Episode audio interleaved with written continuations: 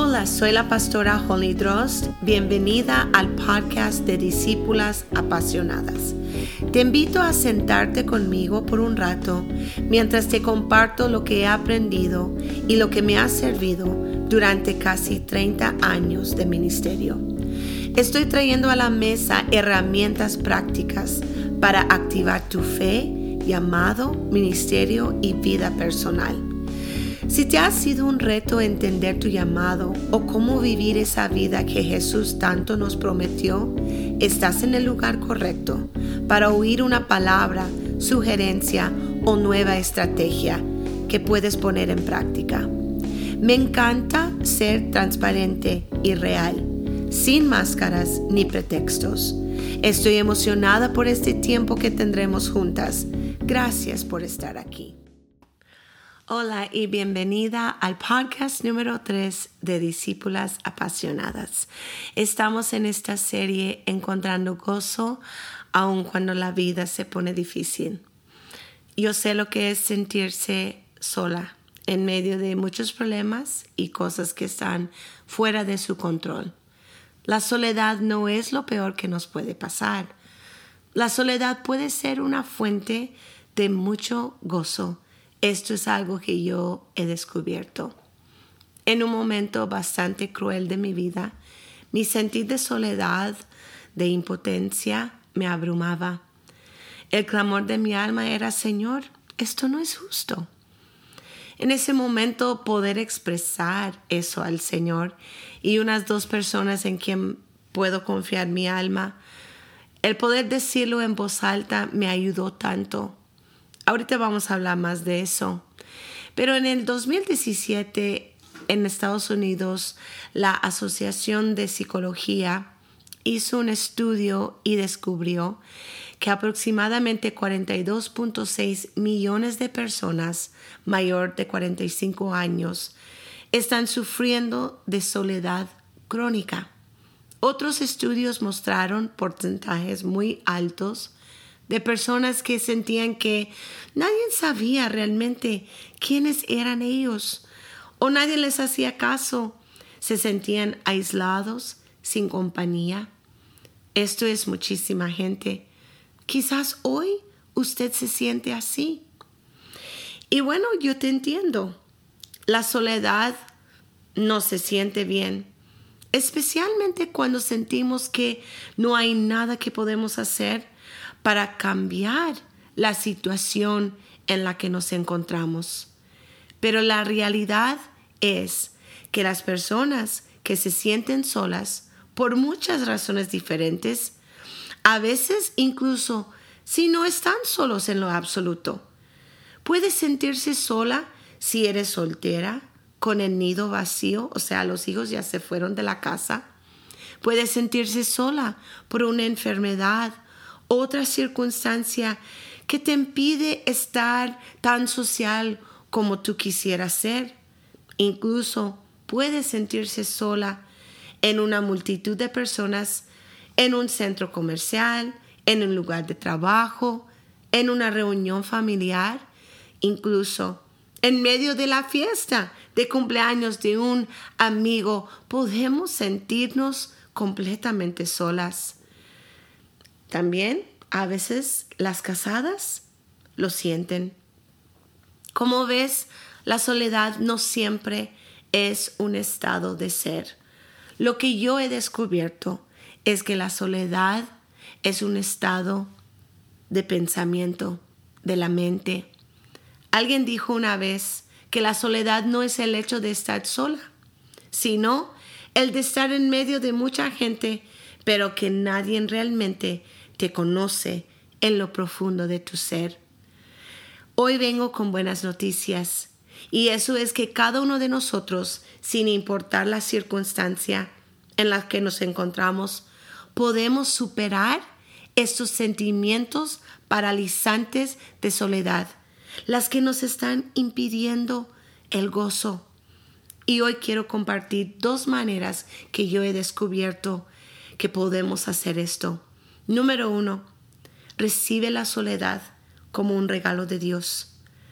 Yo sé cómo es querer correr, ocuparte, para no sentir la soledad, para no sentir el peso completo de la circunstancia presente. Pero algo que estoy aprendiendo es que en este tiempo, en medio de la soledad, puedo encontrar gozo, porque Él es el amigo fiel. La soledad se ha convertido en el tiempo donde yo puedo estar con Dios a solas. Es un tiempo que yo aparto como una cita con mi amiga o con mi esposo. Es un tiempo que yo reservo. Y claro, dentro de ese tiempo hay decisiones, hay elecciones que podemos tomar. ¿Qué vamos a hacer con ese tiempo que apartamos? Una de las prácticas que yo estoy aprendiendo mucho es la práctica de el silencio. Dentro de ese contenedor de espacio que he intitulado la soledad. Podemos practicar el silencio. En el silencio nos retiramos, no solamente de nuestra vida, de la compañía de los demás, pero también nos retiramos de nuestra adicción al ruido, a las palabras, a las actividades, a las distracciones de nuestro interior. El silencio es un tiempo de receptividad abierta a Dios. Es donde yo permito a Dios tomar la iniciativa. Es donde permito que el caos interior se asienta me abro a lo que Dios quiere traer, a lo que Dios quiere hacer en ese momento en mi vida. Y la verdad es que en la soledad podemos encontrar gozo. ¿Por qué? Porque Cristo Jesús es una fuente de gozo para nuestras vidas. La segunda manera que podemos encontrar gozo en medio de la soledad es cuando estemos conscientes de la presencia de Dios. Casi siempre la gente está orando, Señor, acompáñame hoy. Pero la verdad es que Él prometió nunca dejarnos, nunca abandonarnos. Mejor nuestra oración tiene que ser, Señor, hazme consciente, agudamente consciente de tu presencia que está conmigo de la actividad de tu presencia en mi vida. Mantenga mis ojos, mis oídos abiertos a lo que tú estás haciendo. No debemos de pensar en coincidencias, pero siempre debemos estar pensando como incidencias o evidencias de Dios en nuestra vida, porque Él sí está caminando con nosotros todos los días. Y simplemente creer en nuestro corazón que Él está allí, eso nos ayuda a no sentirnos tan solas. Pedirle a Él que intervenga en maneras increíbles. Pensar que Él esté orquestando varias cosas en nuestra vida esperar esos momentos con entusiasmo, con expectativa, sabiendo que lo va a hacer, nos ayuda a combatir la soledad.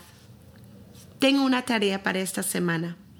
Primeramente, te invito todos los días a practicar 15 minutos de silencio y soledad. Número dos, vaya a tomar un café vaya a cenar sola, lleva tu Biblia, lleva tu libro devocional y el asiento al otro lado de la mesa está vacía, pero no está vacía. Invita al Señor a que se siente contigo y sea consciente de su presencia, porque Él es el amigo más cercano que un hermano. Quiero que oremos juntas. Señor, recientemente me he sentido invisible, no deseada, innecesaria, no aceptada, completamente sola. Pero sí creo que tú puedes ser el mejor amigo que he tenido. Perdóname por no darme cuenta de la clase de amigo que puedo tener en ti. Ayúdame a sentir tu presencia, especialmente durante los momentos en que me siento más sola. En el nombre de Jesús. Amén.